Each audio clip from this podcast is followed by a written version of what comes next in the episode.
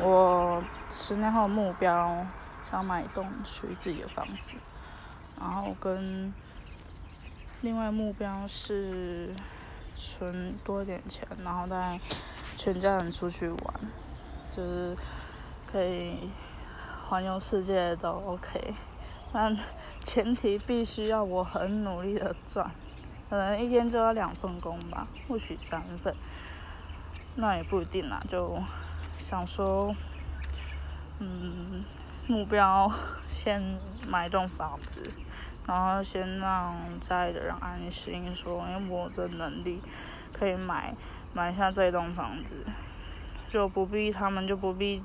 就一直想说，哎，怎么都没有钱呐，然后会让我觉得我可能是不是压那能力不够，然后我压力也很大。